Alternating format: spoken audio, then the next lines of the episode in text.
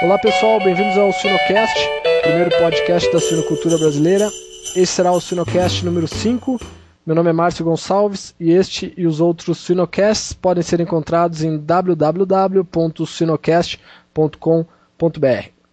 Hoje a nossa conversa é com o médico veterinário José Piva, uh, responsável pelos serviços técnicos da PIC das Américas, trabalha na, nessa empresa há 32 anos.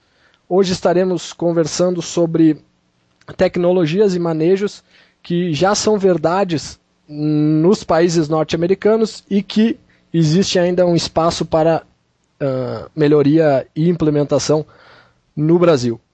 Boa noite, Piva. Boa noite. Então, assim, de praxe, eu gostaria de perguntar, Piva, qual que é o seu hobby antes da gente entrar na sinocultura? Olha, é, é com diferentes coisas. É, o principal talvez é andar de bicicleta com os filhos. Que maravilha. Beleza. Então vamos falar de suinocultura.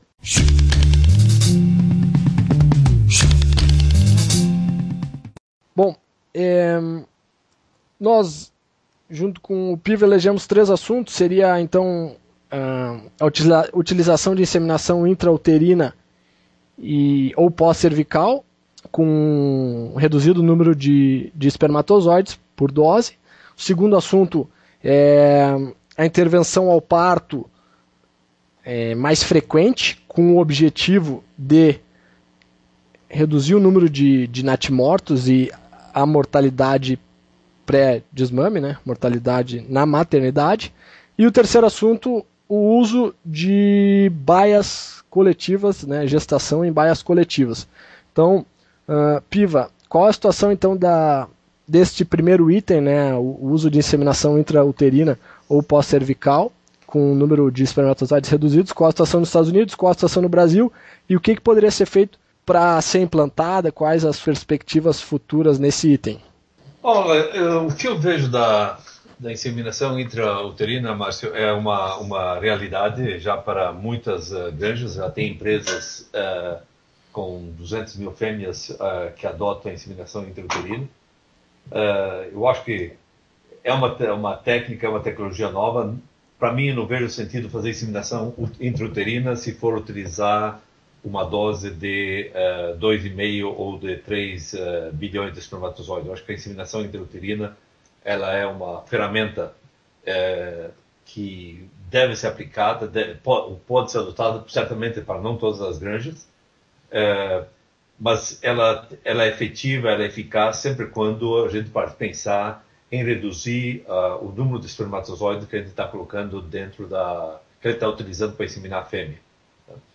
É, aqui nos Estados Unidos, é, essa, essa tecnologia, ou seja, ela foi adotada há uns 7, 8 anos atrás, por é, razões diversas, ela não pegou, ela não foi é, bem sucedida. E uh, nos últimos dois ou três anos, uh, o pessoal tem voltado com. Uh, trabalhando dentro de uma, um de uma forma mais disciplinada e, e, e seguindo algumas, algumas técnicas os resultados são altamente positivos, bastante positivos, eu diria. Agora, eu acho que sempre quando a gente for utilizar, pensar em utilizar a inseminação intrauterina, porque a gente tem resultados ruins e a gente vai, pense com isso, a gente vai melhorar resultados, eu acho que a gente tem que ser cauteloso nessa, nessa parte. Até pode melhorar, mas também pode, pode piorar. Tá? Entendi. Então, a inseminação intrauterina tem que ser vista como uma técnica disponível para qualquer suinicultor eh, ou para uma grande parte dos suinicultores, é, sempre quando a gente segue algum princípio de, de trabalho. É, e sempre quando é, ela é adotada para diminuir o número de espermatozoides e usar os machos de alto valor genético de uma forma mais intensiva. Sim. que resultados o pessoal vê por aqui? resultados muito similares às uh, inseminação convencional, exceto no caso de leituas, que ainda é uma coisa que uh, o pessoal não tem tido a confiança e não tem tido o, o sucesso que tem uh, sido possível com as fêmeas já de as uh, multíparas no caso.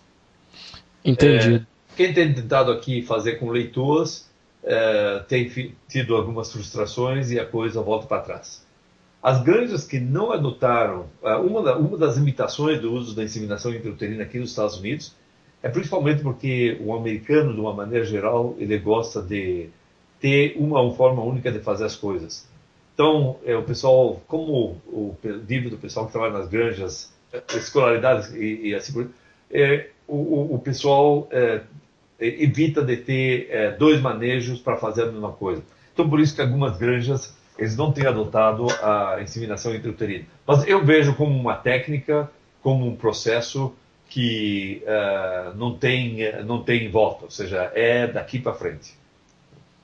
Certo. No Brasil, a situação, o que, que você poderia nos dizer assim, a visão macro do Brasil nesse ponto? Olha, eu acho que, que uh, no Brasil talvez, uh, ou seja, eu não tenho dúvida porque no Brasil não pode ser utilizado e porque não tem o mesmo sucesso uh, da, do trabalho feito aqui. Sempre existe, é lógico, a disciplina de como fazer as coisas. Eu acho que se for partir para a inseminação, da inseminação convencional para a inseminação intrauterina, o que é importante pensar? Bom, primeiro, é, é, eu tenho que treinar o pessoal. Não adianta querer fazer do dia para o outro e mudar simplesmente por mudar. Então, Sim. treinar o pessoal é o primeiro passo. Segundo, é saber que é um processo diferente, ou seja, não adianta a gente querer é, copiar e fazer da mesma forma quando a gente estava fazendo disseminação é, convencional. Tá? E terceiro, é uh, importante ter o, o, suporte de alguém que esteja bem treinado para fazer esse tipo de trabalho. Não adianta a gente se largar sozinho e fazer loucura. Tá? Mas eu, eu, vejo que no Brasil, na mesma linha aqui dos Estados Unidos, é uma técnica, é uma tecnologia que pode ser facilmente, ou seja, vai ser abraçada por muitos produtores, sempre quando o pessoal tiver a disciplina de fazer as coisas como elas devem ser feitas. Agora, se for ver, se for ver a inseminação intrauterina somente como uma forma de resolver problemas de mão de obra ou simplesmente como uma forma de resolver problemas de produtividade ou de eficiência de, de inseminação, essas coisas, Sim. eu diria cautela. Tá? É, porque essas coisas, nós podemos ter grandes frustrações é, quando os partos começarem. Tá? É, conhecimento é muito importante, tá? experiência é muito importante e tem gente que tem conhecimento, tem gente que tem experiência e é importante é usar a experiência dessas, dessas pessoas para fazer esse tipo de trabalho. Compreendido. Bom, entrando então no, no ponto de intervenção ao parto, Piva, uh, qual a situação nos Estados Unidos, no Brasil, e o que, que você acha, por que, que uh, já faz tanto tempo que os Estados Unidos trabalham de uma maneira diferente, o que eu vejo é o seguinte, que eu quero dizer o seguinte, que o Brasil, acho que vê o uso deste manejo, possivelmente não todas as grandes, mas tem grandes que já utilizam dessa, dessa prática. Sim. Mas eu acredito que a gente meio que criou um paradigma que os 5% de nascido morto é um número normal. E que a gente criou um paradigma de que se for dar uh, toque numa fêmea, um toque, lógico, feito de uma forma disciplinada e, e, e com a higiene necessária, essa fêmea vai ser, uh, ela vai ser danificada, ou seja, nós temos que pôr antibiótico nessa fêmea porque ela vai ter infecção ou coisa tipo. Então, acho que isso são alguns paradigmas que o pessoal tem. Tá? É, a, a, intervenção uh, durante o processo de, de parto, principalmente, é, ela é uma técnica normal para muitas granjas boas aqui nos Estados Unidos. Uh, o que o pessoal quer hoje em dia é o pessoal prefere uh, salvar um leitão que pode ser que pode nascer morto aquele leitão de um quilo e meio. Compreendido. Então o, o que o pessoal faz aqui é as granjas boas. O pessoal tem sido muito mais proativo uh, em fazer o acompanhamento do parto ou fazer intervenção durante o parto. Existem já conhecimentos bem solidificados que aquelas fêmeas, por exemplo, a fêmea de primeiro, segundo, terceiro parto, é uma fêmea que não demanda uh, muito, muita atenção. Agora, já aquela fêmea de quinto, sexto, sétimo parto, é, é uma fêmea que ela tem que ser acompanhada de, uh, bem mais de perto. E certo. são essas fêmeas que o pessoal realmente tem uh, colocado como, tem dado prioridade para a intervenção. Tá? o pessoal uh, coloca uma, ou seja, marca essas fêmeas. O pessoal olha nas fichas das fêmeas, ela já tem um histórico de, de nascidos uh, mortos. Uh, essas fêmeas são as fêmeas que são as que têm prioridade de intervenção. olhando o grande número de, de animais, a fêmea que produziu natimortos nos partos anteriores, ela tem a chance de produzir natimortos, repetir o mesmo problema, mais frequente do que aquela fêmea que não produziu natimortos. Então, aquela fêmea que já vem de um histórico de dois, três natimortos nos partos anteriores, o pessoal coloca essa fêmea como uma fêmea de, de, de risco, e com isso o pessoal é muito mais agressivo na parte de, uh, de dar o toque. Certo. O toque que a gente fala aqui é muito mais, uh, até não mais do que uh, metade da a mão, mais uma pequena parte do braço. É uhum. muito mais para atingir a cervix uhum. e ver se não tem leitões então, que estejam obstruindo a saída da, dos outros. Uhum. e mesmo assim, colocando a mão também, é uma forma também de massagear, de fazer uma pequena massagem na, na cervix que muitas vezes também, se não tiver leitão na, na, naquela área, eles, uh, uh, o, o, estímulo já faz com que uh, o leitão começa, o glúteo começa a ter contrações e trazer os leitões para fora. Excelente. Duas rápidas perguntas. Uma é se para isso, primeiramente aqui no Brasil, vamos dizer, para um, aplicar esse manejo, precisa anotar o horário de nascimento de cada leitão, correto? Perfeitamente. Ou seja, isso, isso é vital. Ou seja, aqui se mesmo as granjas que não tem gente 24 horas por dia, que são muitas, uh, de manhã quando o pessoal chega, a primeira coisa que vai fazer é checar se que estão parindo e colocar a hora que ela que foi feita essa checagem e quantos leitões que ela tem. Se essa fêmea tem todos os leitões secos e, e não tem placenta e a fêmea é, é essa é a primeira candidata para ser, uh, uh, ser uh, dado toque nela né, nesse nesse momento. É, e depois, uma fêmea já de quinto passo em diante, o pessoal a cada 15, 20 minutos, o pessoal está tá sendo proativo. Um outro negócio que o pessoal usa aqui muito, ou seja, a ocitocina tem caído muito de, de moda, o uso certo. de ocitocina é bastante limitado. É, eu diria que no passado o pessoal era muito mais proativo para o uso de ocitocina. Eu não sou muito favorável ao uso de, ocitocina. Eu sou muito mais favorável ao uso de cálcio para a fêmea que tem dificuldade de, uh, de, de, parir. Uh, o cálcio, o cálcio ele atua na parte da musculatura e uh, ajuda bastante, diferente do que é a ocitocina, que muitas vezes faz com que gere mais natimortos pelo fato de ter as contrações e o rompimento do cordão umbilical e o leitão não sair para fora. Então, o, o toque, ou seja, a intervenção é feita em fêmeas de partos mais uh, acentuados, em fêmeas consideradas de risco, que já tem um histórico, uh, e principalmente uh, eh, para diminuir a parte de nascidos mortos e também melhorar a viabilidade dos leitões. E também para evitar que a fêmea canse muito, que a fêmea fique muito estressada, que ela tem mais dificuldade depois para começar a, a, a, comer, digamos. Então, o, o, a intervenção ela tem três objetivos: diminuir o natimorto, é, começar bem com o leitão, ou seja, o leitão que evitar aquele leitão que sofre problemas de, de falta de, de óxido de anóxido e uhum. também é, fazer com que a fêmea não sofra muito durante o parto, não se desgaste muito durante o parto e com isso a fêmea ela começa melhor o período de lactação dela. Certo. Uh, bom, uma, uma, outra pergunta nesse item é nos Estados Unidos hoje, Canadá, enfim, o que está sendo praticado no quesito de percentual de fêmeas que recebem a intervenção? Eu acho que é uma pergunta muito interessante e isso varia de granja para granja, dependendo da, da estrutura de partos, dependendo da condição de, de corporal das fêmeas, eh, dependendo das condições das instalações como, como um todo e do histórico da própria granja.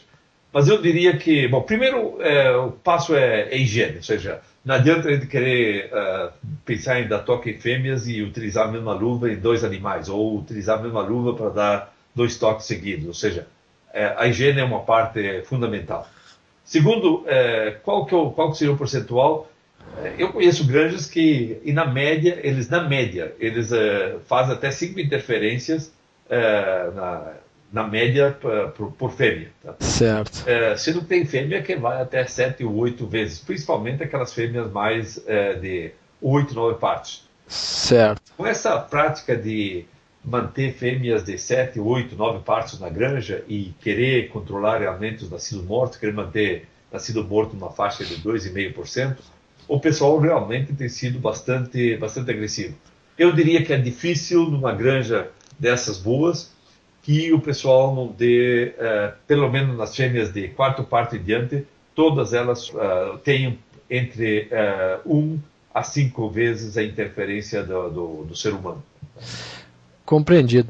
Bom, entrando no terceiro e último item sobre alojamento coletivo de fêmeas gestantes. Piva, a situação, para onde é que está se encaminhando nos Estados Unidos, do que, que já é realidade e o que, que você enxerga para o Brasil daqui para frente? Bom, o que eu vejo daqui é uma coisa que não tem volta, é muito mais por uma pressão vinda principalmente das cadeias uh, de, de, alimentação. Uh, os McDonald's da vida, os Burger King, uh, todas essas, essas empresas, cadeias de, de, alimentação, elas têm posto muita, muita pressão no, no, pessoal. E porque eles vêm sofrendo uma pressão do pessoal de bem-estar animal. É, o, isso talvez é o que está colocando mais pressão hoje na, no, no, pessoal. Tá? Eu vejo que não é uma coisa que tem volta. É, mesmo aqui nos Estados Unidos, é, as granjas que estão sendo construídas hoje, não, nem todas são construídas em combais coletivas. É, existem basicamente três diferentes modelos de baia coletivo. Uma que é aquela que tem a estação, que, ou seja, que usa o brinco, a fêmea tem que ter uma identificação eletrônica. Para ela comer, ela tem que entrar dentro de uma estação. E aí, nesse caso, são baias de 65 até 70 animais, ou seja, para cada, dependendo do número de estações é, que tem dentro de, de, cada baia. Mas uma estação atende a 65, 70 animais. É, o inconveniente, ou seja, é, é talvez o mais uh, usado tecnicamente, só que tem um inconveniente que demanda uma grande quantidade de tempo para treinar as leituas antes delas entrarem na vida reprodutiva para elas uh, aprenderem, uh, antes de entrar na vida reprodutiva, aprenderem a entrar na gaiola por conta própria. Ou seja, isso é um trabalho que exige bastante mão de obra e é um trabalho, até um certo ponto, um pouco frustrante, um pouco cansativo. Uh, 4, 5% das fêmeas uh, selecionadas aptas à reprodução, elas são descartadas porque elas não aprendem com três, duas, três semanas de treinamento, elas não aprendem a entrar nessa gaiola. Não adianta a gente querer aproveitar e cobrir elas, porque elas, quando elas vão ser gestantes, elas não vão aprender a entrar na, na gaiola, elas vão ter muito mais dificuldade. Sim. Então, é, esse, esse, é, seria o modelo de uh, baias de, que usa o sistema eletrônico. Tem o sistema de baias convencionais, é, basicamente 100% piso uh, ripado. É, bom, o primeiro é 100% piso ripado, tem o de, mas tem algumas granjas mais modernas hoje, que elas têm uma parte sólida também, onde as fêmeas uh, utilizam mais para dormir. Tá? É, tem a parte de, de baia menor, que são de 12, 13 animais, convencional, 100% piso ripado, e as fêmeas têm uma pequena área de é, para elas se alimentarem.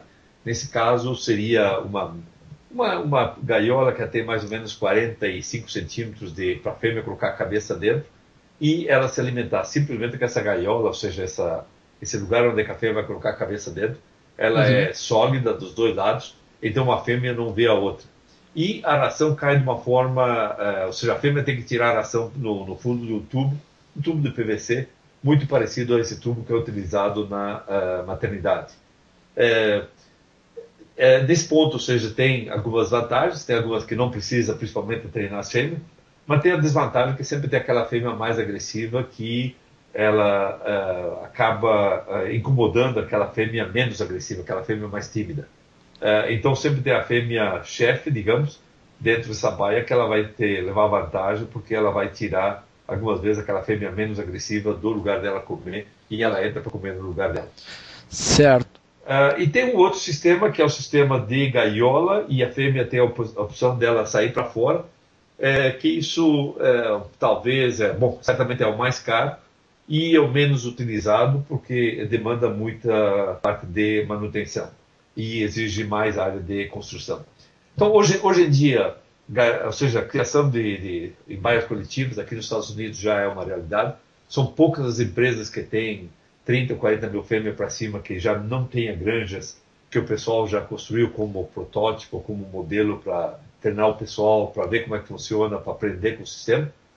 É, tem certos estados, já tem seis ou sete estados aqui nos Estados Unidos que é proibido, você não tem licença para construir uma granja e colocar uh, gaiolas, mas tem ainda os estados mais fortes em termos de produção de suínos, que você tem a opção de uh, construir granja e ser em baia, em gaiola individual.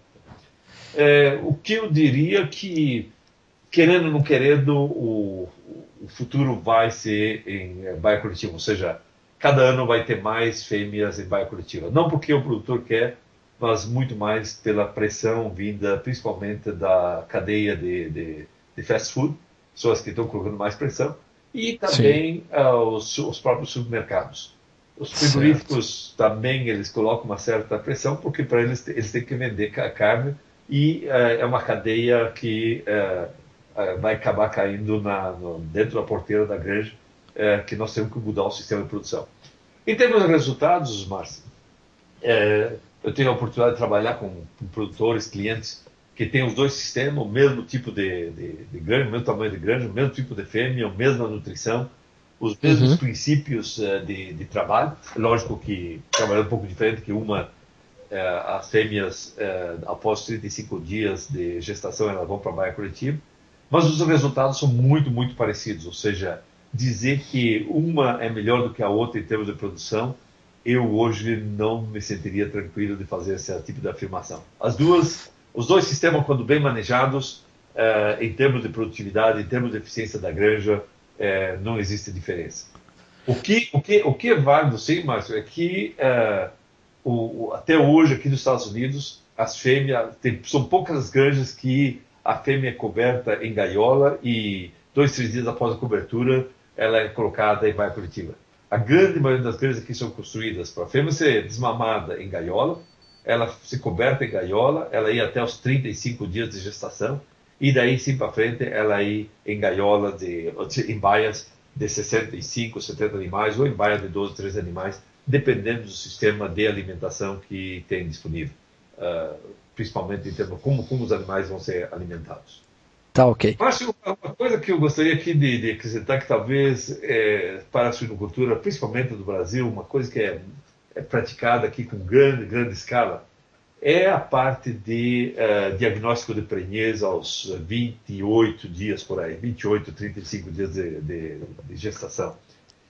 Eu, eu, vejo que no Brasil, por exemplo, existe uma grande oportunidade é, e são poucas as granjas que utilizam o diagnóstico de prenhez como, como rotina. O pessoal, é, não sei se é pelo, pelo fato do custo, se é por uma, por uma, uma tradição, mas é, é aqui é comum inclusive clínicas veterinárias, fazer esse tipo de trabalho. De, de, tão importante que ele é, mesmo que ele tenha um custo, é, ele sempre é mais barato, principalmente hoje em dia com o custo de, de ração, levar uma fêmea até 80, 90, 100 dias e descobrir que ela não tem leitão, o custo Sim. é muito elevado.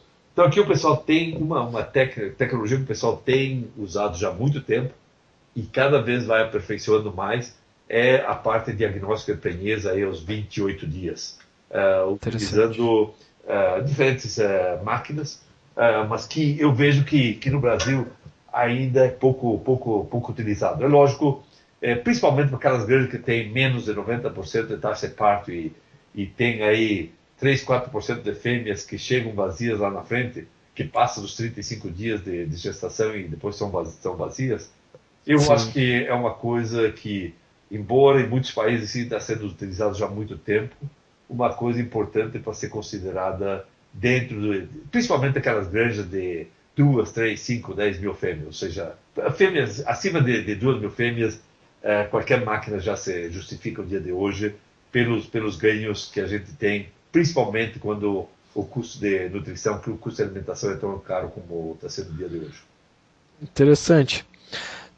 Tá ok, Piva, muito obrigado pelo seu tempo. Um, a gente do Tsunocast agradece imensamente e tenha uma boa noite. Eu te agradeço aí pela oportunidade de estar aí com vocês. Uma boa noite para vocês. Tudo bom para vocês.